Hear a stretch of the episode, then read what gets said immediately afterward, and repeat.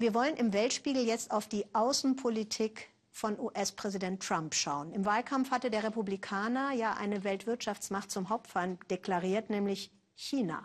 Trump warnte Peking, er solle 45, er wolle 45 Prozent Strafzoll auf alle chinesischen Produkte erheben. War das jetzt Rhetorik oder die Androhung eines Handelskrieges? Okay, nach dem ersten Telefonat mit dem chinesischen Staatschef Xi in dieser Woche klang das alles schon entspannter. Trump versprach schon mal, den Flirt mit Taiwan zu lassen. Aber, sagt Mario, Mario Schmidt in Peking, die Weltmacht China, die ist in Hab-Acht-Stellung. Ein Testgelände für Roboterrasenmäher. Das Unternehmen Positech ist ein Global Player für Gartengeräte und Elektrowerkzeuge. Solche Arbeitsplätze will Donald Trump nach Amerika holen und einige bekommt er vielleicht von Don Gao. Der chinesische Unternehmer rechnet alles durch. Sollten die USA ernst machen mit hohen Zöllen auf chinesische Waren, könnte er mehr Produktion ins Ausland verlagern. Aber wohin? Vor Trump wäre er nirgendwo sicher, außer in Amerika. Heute redet er davon, 35 oder 45 Prozent Zölle auf chinesische Importe zu erheben. Aber was ist mit morgen? Da findet er vielleicht, dass er zu viel aus Südostasien importiert und könnte dann Zölle von 35 bis 45 Prozent dort erheben. Für das Unternehmen ist Amerika der größte Markt. Kurzfristig, glaubt Don Gao, werde Trump mit seiner Abschottungspolitik vielleicht Erfolg haben und Arbeitsplätze ins Land holen. Aber langfristig könnten sich die USA damit auch erheblich selber schaden. Ich kann mir nicht vorstellen, dass jemand, der hohe Zölle erhebt und kurzfristig damit seine Industrien schützt, langfristig wettbewerbsfähig bleibt. Auf keinen Fall. China selbst hat das doch gezeigt. Als es noch abgeschottet war, war es so schwach und abgehängt.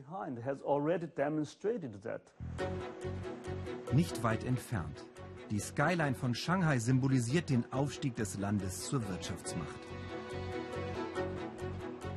Der gelang auch so schnell, weil die Amerikaner so viel kaufen. Das Land ist Chinas größter Exportmarkt. 2015 gingen Waren im Wert von 484 Milliarden US-Dollar in die USA. Umgekehrt lieferte Amerika für 116 Milliarden US-Dollar. Dieses Handelsdefizit wurmt Trump. Konsum auf Pump. Die USA sind bei China auch noch hoch verschuldet. Peking hält amerikanische Staatsanleihen in Höhe von 1,1 Billionen Dollar und ist nach Japan der zweitgrößte Gläubiger der USA. Trump will die Welt verändern und Analystinnen wie Julia Coim prüfen die neuen Risiken für Unternehmen. Peking kann bei Strafzöllen Vergeltung üben. Es muss ja keine Flugzeuge von Boeing oder Getreide aus Amerika kaufen. Wie du mir, so ich dir, so beginnt ein Handelskrieg. Die Trump-Regierung unterschätzt möglicherweise, bis zu welchem Grade China willens und fähig ist, dem geplanten wirtschaftlichen Druck standzuhalten und zu erwidern. China hat aber ein Problem. Die Wirtschaft wächst so langsam wie seit 25 Jahren nicht mehr. Auch deshalb will es einen Handelskrieg vermeiden. Die Führung wartet ab, was Trump tatsächlich tut und geht international in die Charmoffensive. Staatschef Xi Jinping reiste gerade erst mit seiner Frau zum Weltwirtschaftsforum in Davos.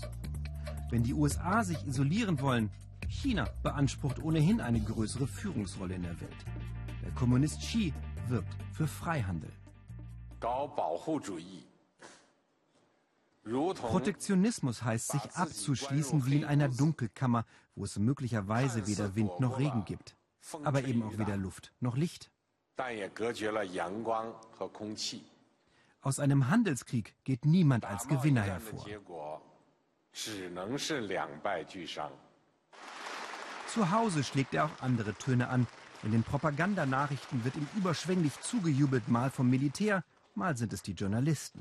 Westliche Märkte ja, westliche Ideologien bekämpft er. Die Medien müssen der kommunistischen Partei folgen. Das Internet ist streng zensiert.